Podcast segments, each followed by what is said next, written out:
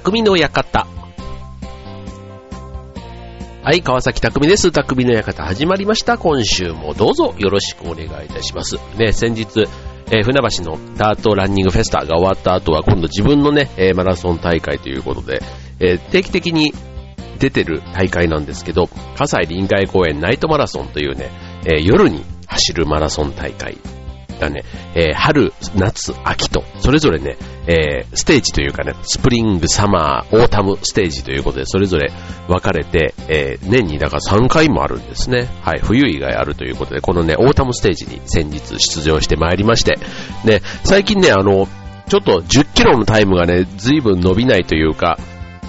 うん。まあ別にもともとそんなにめちゃめちゃ速いわけじゃないんですけど、あの、今回は50分を切るというね、そんな目標で行ったんですけども、うん。でね、えー結果は49分36秒ということでね、まあ、目標はクリアということで、あ、よかったよかったということなんですけど、うん。まあね、あの、僕にとってのこのね、50分切るっていうのもね、そんなまあ、あの、なんか、こう、出来レースというか、なんか、こう、ね、50分目標で49分36秒って言ったら、うんって感じなんですけど、まあね、よく自分では頑張ったかなって。自己ベストがね、48分10何秒なんですね。まあ、それと比べたら全然なんですけど、うん、なんか最近のね、ちょっとトレーニングの怠けた量を考えると、うん、まあ50分っていうのが結構ちょっとね、自分の中では、うん、壁として熱くて、うん、この今までもこのナイトマラソン何度か出てるんですけど、あの、50分はね、やっぱりね、切れなくて、夏の大会ちょっと雨も降ってたっていうのもあったんですけど、51分なんぼとか、そう、だいたい51、2分をね、ずっと、あの、そう、あと夜っていうこともあって、多分ね、日中よりは気持ちスピードを落とした方がいいって、足元のね、ちょっと不安定な部分というか見えない部分もあったりするんで、うん、だから、あの、気持ち、多分ペピッチはこう落ちてんだろうなぁなんていうのは思うんですけど、まあそれでもね、あの、思いのほか、この秋の涼しさにね、えー恵まれというか、風もね、なくて、すごくあの、快適なランニングを楽しむことができました。はい、まあ、ランニングというか、かなり自分の中では激走をしたというような感じなんですけどね。はい、ということで、あの、今週末はね、えアクアラインマラソン、ね、千葉県のあの、ね、アクアライン海ホタルを折り返して木更津の方に戻って、ね、そんなフルマラソンが控えているわけですけども、なんとね、今、台風ちゃんが接近してますね。はい、土曜日に一番最接近するんですか？なんかその辺がちょっとね、ハラハラ、ドキドキ。ね、マラソンはあるけども、アクアラインは風で封鎖されますなんて言うとね、もうなんか残念がちょっと、ね、えー、8割ぐらい残念になってしまうんじゃないかなという、そんな、あの、ちょっとドキドキ感があるわけですけども、はい。まあせっかくなんでね、え第1回、ね、主催者の方も、自分も主催者の方の気持ちすごいよくわかるんですけど、あの、まあ規模はね、全然向こうの方が大きいんですけど、ただね、やっぱり参加者のね、こう、心配は多分主催者のね、えーの方が、さらにそのね、10倍、20倍心配して、いろいろ考えてる、ね、ことだと思いますので、はい、主催者の皆さん、本当にね、えー当日よろしくお願いします。お世話になります。ということで、はい。まあね、そんなね、えスポーツの秋、まあ体育会系のね、え運動、他にもね、いろんなスポーツ、ね、この秋はやっぱ運動会というね、普通に学校でもそういう行事があったり、あとは、なんだろう、いろんな大会なんかもね、こう、全国のね、こう、スポーツというか、えっ、と、小中高、ね、いろんな大会の、ね、全国大会とかそういうのもあったりしますよね。はい。なんでね、なんかそういうのが一段落するとというか、まあ勝っても負けてもじゃないですけど、なんかこう、あの、まあ仲間とね、こう頑張ったこの春夏、特に夏の成果を秋に発揮して、で、それで、あの、まあ結果が終わって、みんなでお疲れ様なんていうのがね、こう、なんか振り返ってみれば秋ってそういうのが多いのかなっていう感じがしますよね。はい。ということでね、えー、まあそういうね、ちょっと頑張った自分へのご褒美というね、そんなところで言うとね、えー、もうね、遊ぶスポット、ね、やっぱりこうね、休、たまの休みになったら遊んでみたりとかね、うん、この秋にね、おすすめ、特にね、大人っていう視点でね、えー大人が楽しむ、ね、デートレジャーという、そんなテーマでね、えー今日はお送りしたいと思います。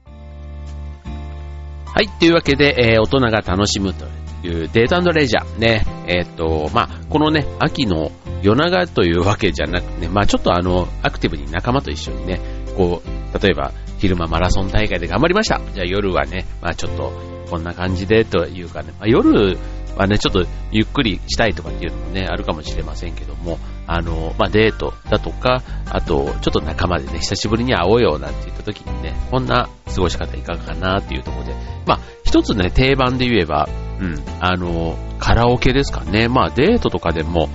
まあ、昔というか最近カラオケ僕自身がね、行かなくなったからなんなんですけど、あの、どうなんでしょう。カラオケデート、ね、えー、昔とかね、結構、二人でカラオケとかなんか行ったりしませんでした？あの、一人カラオケはね、僕正直あんまりね、歌がそんなに上手ではないので、あの、そこまでね、一生懸命歌おうとは思わないんですけど、なんかね、あの、カラオケが本当に日本中でブームになっていた頃、カラオケボックスとかああいうのがね、もう乱立していた頃は月並みなんですけど、毎回遊ぶといえばカラオケみたいな、そんな時があって、うん、だからデートもカラオケみたいなね。うん、でもね、最近ね、カラオケもすごいこう、ゴージャスというか、うん、いろんなカラオケボックスありますよね。今カラオケボックスなんて言わないのかなうん。でもあの、ね、えっと、うちの近所もカラオケ館、カラカンなんて言われたりするとことか、あと歌広場とか、えー、それこそシダックス、うん、それで、なんだ、あとムーンなんていうね、そんな、あの、ところもありますよね。はい。で、あのね、僕は個人的にはね、えー、と、あとコートダジュールなんていうね、そんなカラオケボックスというかありますよね。あの、なんだろう、カラオケのイメージって、まあ、うちの近所にね、またね、アズっていうね、すごいカラオケボックスがあって、もうね、なんか、あの、千と千尋の神隠しに出てくるような街並みのようなとこに似合うカラオケってすごい、なんて言ったらいいのかな、下がね、隙間が空いててね、声がダダ漏れみたいな、あの カラオケボックスの常識をこう、打ち破る、ある意味新鮮みたいな、こうね、隣の声もガンガン聞こえるし、あの、だから下が開いてるから、隙間からというか、隣の声がこう下、扉の下から入ってくるわけですよ。うん。だから、なんか、隣に負けちゃいけないみたいなね、そんな気にさせる、あの、不思議なカラオケボックスもうちの近所にあったりするんで、まあ、ね、あの、今日ご紹介するのは、まあ、デートでとかっていう感じなので、あの、まあ、ちょっとおしゃれなところをね、ご紹介しますけども、あの、ね、例えば、えっ、ー、と、コートダジュール、ね、カラオケボックスですけども、あの、まあ、部屋自体もね、もうね、全然ほんとパーティールームみたいなね、部屋だったり、あとね、料理も本当にもうね、なん、なんだろう、あの、今までのカラオケって言ったら本当になんか枝豆と、なんかこう、大きな、こう、オードブルみたいな感じで、唐揚げとなんとかみたいなポテトと、こうなんか盛り合わせしたようなものがボンって出てきたりするようなね、イメージじゃないですか。うん。で、なんですけど、もう今まで本当にね、パスタだったらイタリアンみたいな、うん、そんな感じで出てきたりとか、本当なんか、あの、ちょっとした、あの、なんだ、居酒屋というよりは、うん、うんと、なんかそういうちょっとしたおしゃれなレストラン、うん、にありそうな、うん、そんなメニューなんかもね、あったり、あとデザートもね、本当になんか豊富で、うん、本当なんか、あの、カフェで、で、ちょっとお茶してデザートみたいな、なんかそういうのができそうなね、そこにまあ、たまたま歌がついているみたいな。だからもう、ね、グレードが随分上がって、なんか、カラオケボックスで一次会みたいなのも十分できるかなっていう、そんな感じがしますよね。はい。で、であとね、えっ、ー、と、うちの近所というか、あの、シダックスもね、僕はたま、たまにというかね、行っていいなと思うんですけど、本当ね、中もゴージャス。うん、なんか、本当に、あの、歌を歌いに来たっていうのはもちろんなんですけど、ただ別に歌わなくてもなんか、あの、その辺でこう、ちょっと喋ってるだけでも意外と楽しいみたいなね、なんか、そういう雰囲気にさせる、あの、空間になってますよね。うん。だから居心地がいい。うん。あの、ソファーとかね、うん、クッションとかもあったりとか、うん。だからそういうのがね、最近のカラオケボックスなのかななんていうふうに思いますよね。うん。なんか、こう、大人になってカラオケボックスというと、本当に純粋に歌を歌うだけじゃなくて、例えばね、あの、えっと趣味でなんか楽器をやってる人とかね、はもう家だとなかなか大きな、ね、好きなだけこう、例えばトランペットとか、うん、ああいうの出せないから、そういうのを持ち込んで練習してますっていう人とか、あとは、本当になんか歌が趣味の人とかね、あの、そういう人とか、コーラスとか、ああいうの。だと、まあ、公民館とかああいう場所を借りてっていうのも一つあるんでしょうけど、まあ、カラオケボックスで、ね、直前練習するんだとか、あと結婚式のね、余興なんかやる人とかもね、結構カラオケボックス、ちょっと広めの部屋を借りて、こう動きのあるパフォーマンスを練習したりとか、ね、そんなのを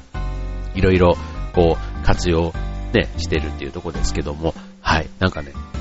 最近のカラオケボックス、本当にね、あの、行けばなんか新しい発見があるということで言えばね、なかなかおすすめかなと思いますよ。はい。久しぶりに、えー、仲間を誘ってカラオケ、あとはカラオケデートなんていかがでしょうかね。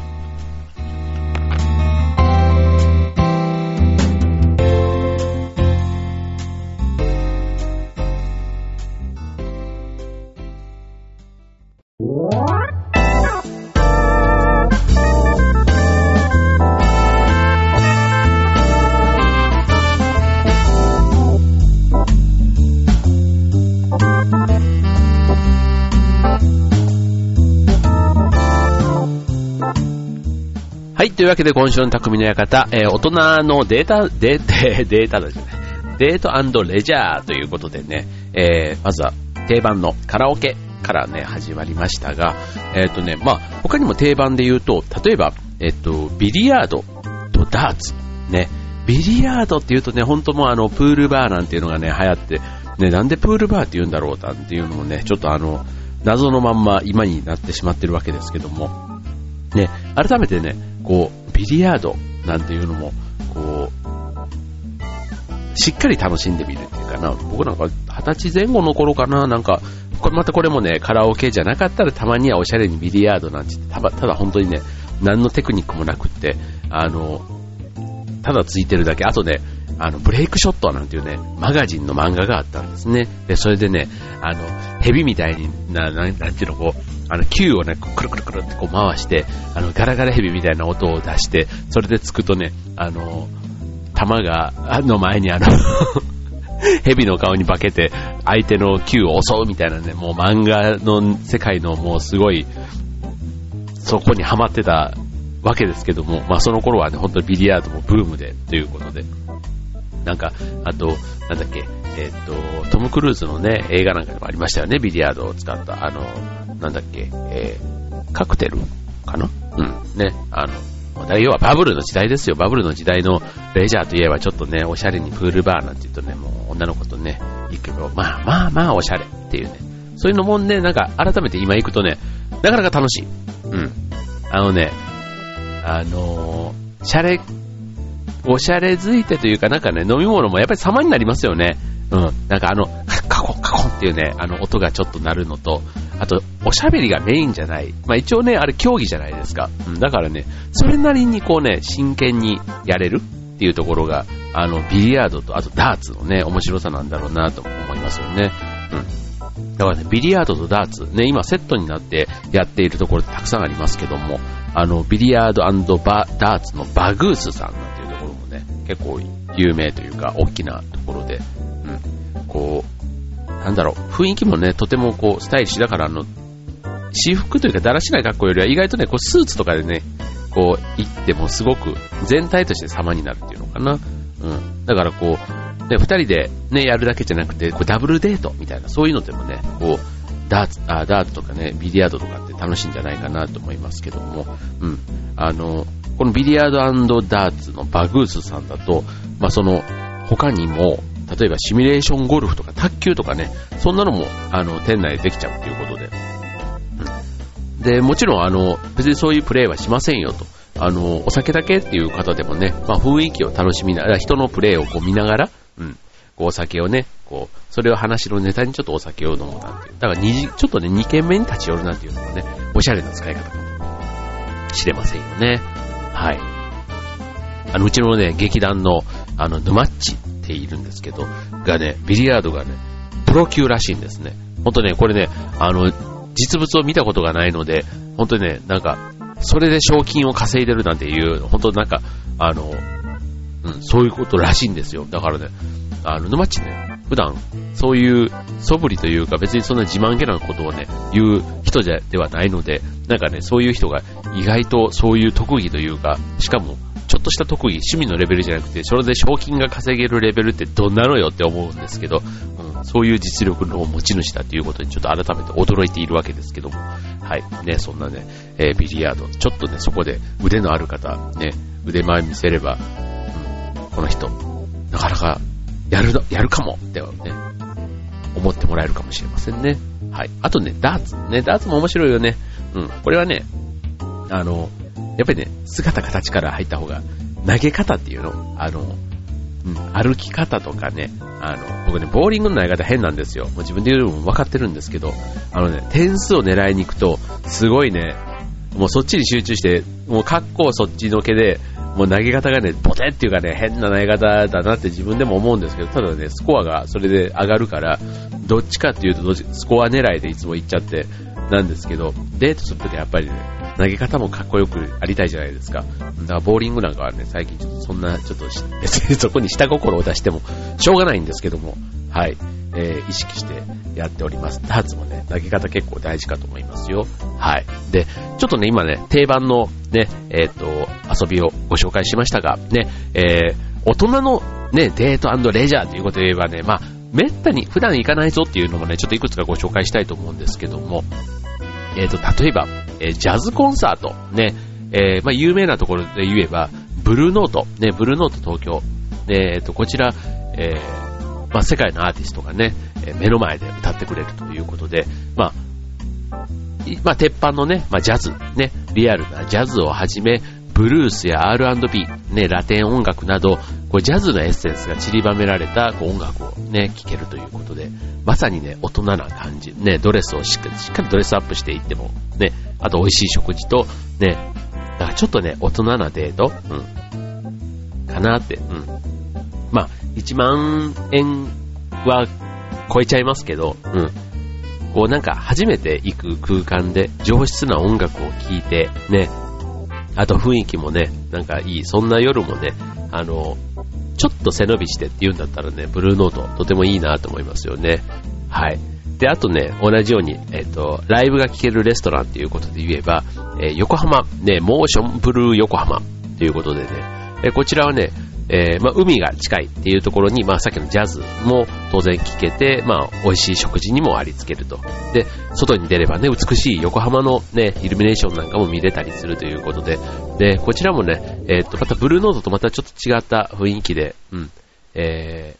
ー、ね、まあ、ジャズと、えー、まあ、ジャズ以外のね、そういう音楽も聴けるというね、そんなところ、ね、おしゃれかなと思いますね。あともう一つ、えー、クルーズ船、ね、クルーズ船、たくさんいろんなところからクルーズ、えっと、東京で言えば竹芝桟橋のあたりからね、出てるあの、シンフォニーっていうのが結構有名ですけども、まあ関西もね、たくさん、関ね、関東、関西ね、結構そういうの、探せばね、結構お得なものもたくさんありますね。はい。まあ、東京、横浜、ね、あのあたり、ね、夜の海から見たね、街ってすごく綺麗です。はい。で、そこでちょっと食事なんていうのもね、なんかこれもまたワンランク、ちょっと上というか上質な時間がきっと過ごせんじゃないかなって思いますね。はい。ということで、まあ、ちょっとね、いつもと違う、ね、ちょっとプラスアルファしてみたら、なんか意外とね、時間の過ごし方というか、あの、初めて体験がね、すごくいい思い出になるんじゃないかなって思いますね。はい。ということで、えー、今日ご紹介しましたのは、えー、おすすめ、ね、大人の、えー、デートレジャーということで、はい。意外とね、遠くに行かなくて、ね、その分、交通費の分をちょっとそこに上乗せすれば楽しめる。ね、そんな、えー、スポットをご紹介いたしました。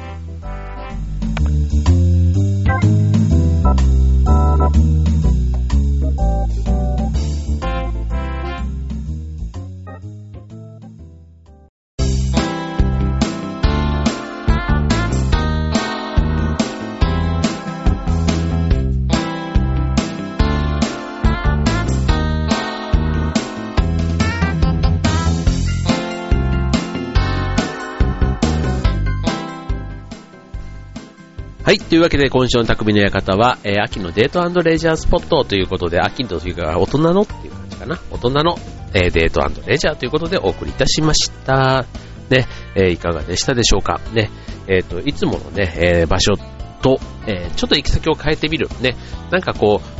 う、ね、こうマンネリした時の解消とかね、あと、相手の気を引きたいとかね。何も私のこと全然構ってくれてないんじゃないのってね、そういう時にね、ちょこっとこういうブルーノートみたいなところでちょっとデートしようよ、なんて言うとね、うん、きっとね、株が随分上がるんじゃないかなと思いますよ。うん。あ、なんか、やっぱりね、あの、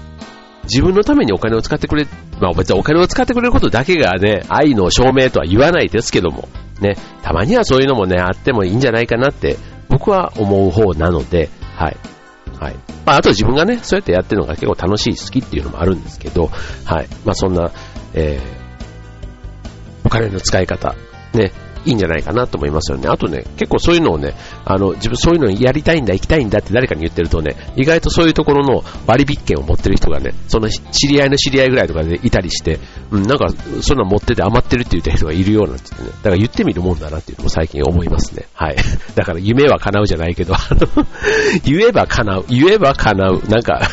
うん、周りの人が支えてくれる、なんかね、そういう、あの、ね、ピンチの時も誰かが手を差し伸べてくれるみたいな言葉ってあるじゃないですか。うん、なんかそういうのをね、ふと思ったりもしますけども、はい。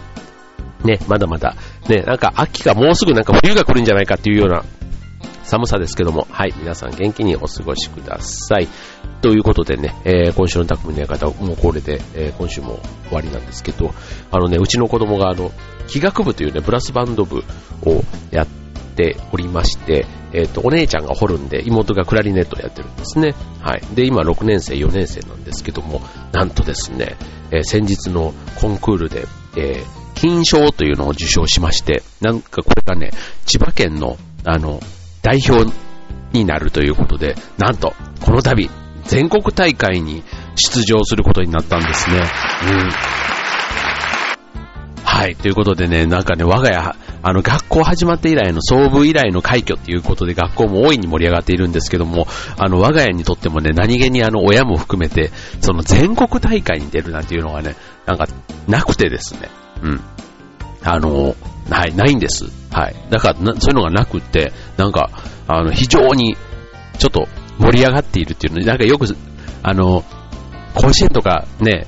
行って、こう、インタビューされてる親御さんとか見てると、ふーんっていう感じで見てるわけですけども、なんかね、あの興奮する理由がね、すごくは、まあ甲子園とね、また全然レベル感が違うんですけども、うん、なんか、だから甲子園とか、それこそオリンピックとかにね、あの、自分の息子とか、ね、お嬢さんとかが行った時のね、親としての嬉しさみたいな、なんかそういうのをね、あの、